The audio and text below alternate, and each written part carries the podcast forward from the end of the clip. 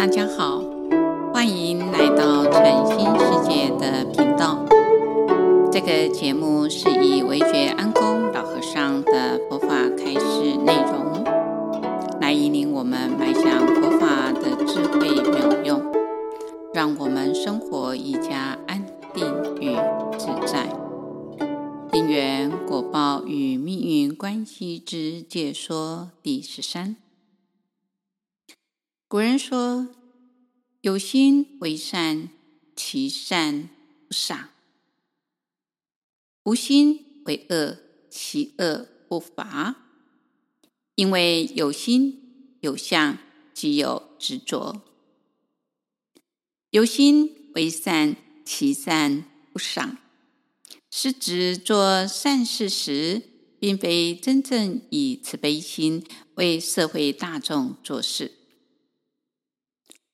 而是有预谋，动机不纯正，希望从中获取利益，完全是为了自己。如此，虽然做了善事，也没有功德可言。无心为恶，其恶不罚。虽然是做了一件坏事情，但是并不知道这是坏事。没有预谋，没有作恶的心念，这就不算过失，无需因此而受罚。例如，二十四孝中有一位孝子丁兰，丁兰对母亲很孝顺。母亲往生后，为了感念母亲养育之恩，便用木头刻了一尊母亲的雕像。日日供养。有一次离家做生意，就交代妻子每天要上香、供饭、供水，以表孝心。但是他的妻子非但不供养，不知道孝敬，反而以针呢戳刺木像。说也奇怪，丁兰返家后礼拜母亲木像时，却看到木像身上都是血，质问之下才知道，妻子每天以针戳刺母亲的雕像。丁兰知道妻子每天以针戳刺母亲的木像后，认为妻子实在太忤逆不孝了，于是就写了一纸呢休书。不愿意再跟他做夫妻。有时候邻居会向丁兰借钱，丁兰都会先到母亲的啊木像前去祷告。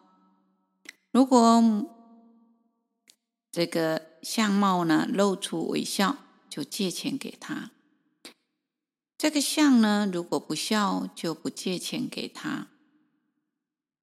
有一天，一位邻居。知道借贷不成，知道是因为木像的缘故，就怀恨在心。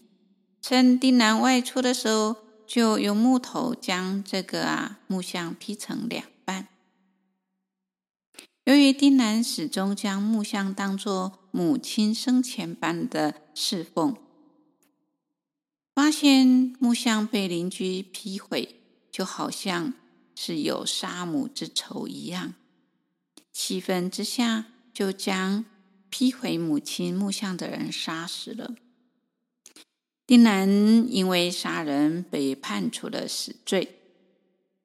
后来皇帝知道这件事情，认为丁兰是位难得的孝子，便使他无罪开释。丁兰的故事即是无心为恶，其恶不罚的例子。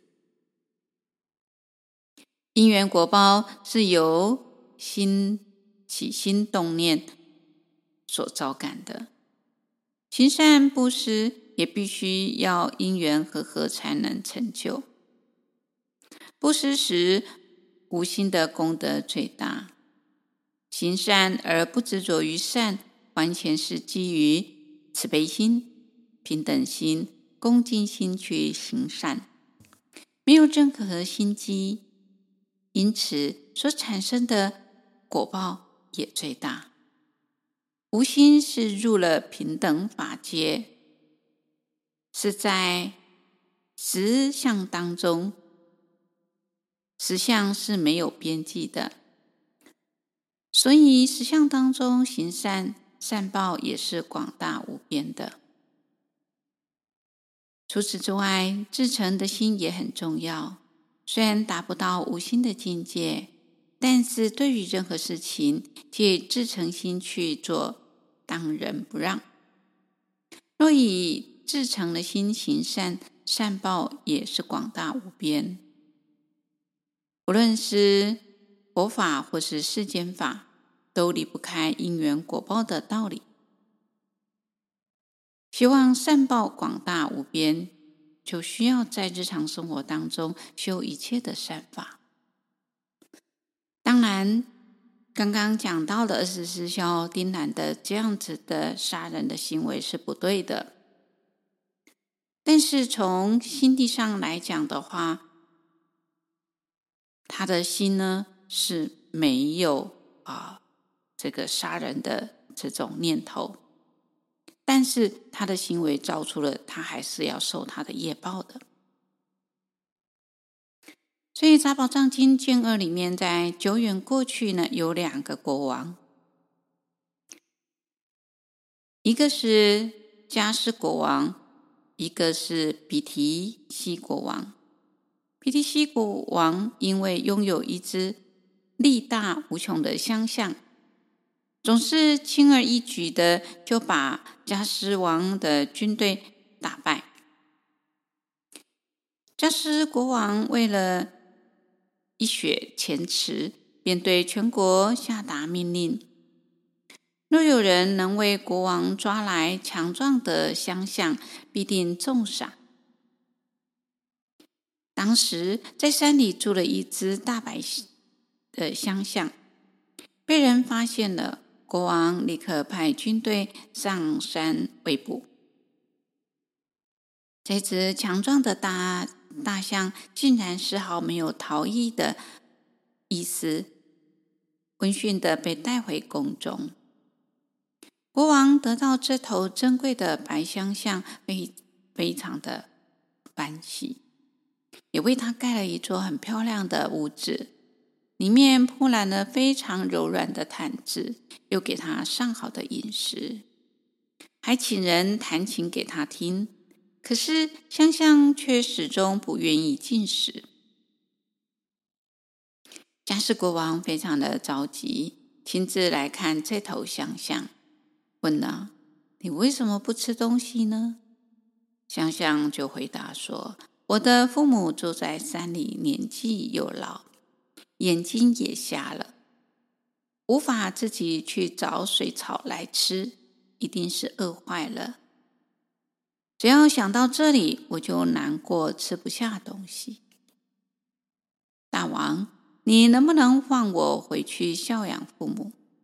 等将来父母老死了，我会主动回来为陛下效命。假使国王听了，深受感动。便放了这头象象回到山中，同时就颁令全国皆要孝养恭敬父母，若不孝者将处以重罪。过了几年，老象往生，大象象依约回到王宫。迦湿王高兴极了，立刻派他呢进攻比提西瓦国。但是香香却反倒劝国王化干戈为玉帛，并愿意前往比提西国做和平的使者。果然，象象真的化解了怨结，使两国的人民都能安居乐业。佛陀说，当时的迦斯国王就是现在的波斯匿王。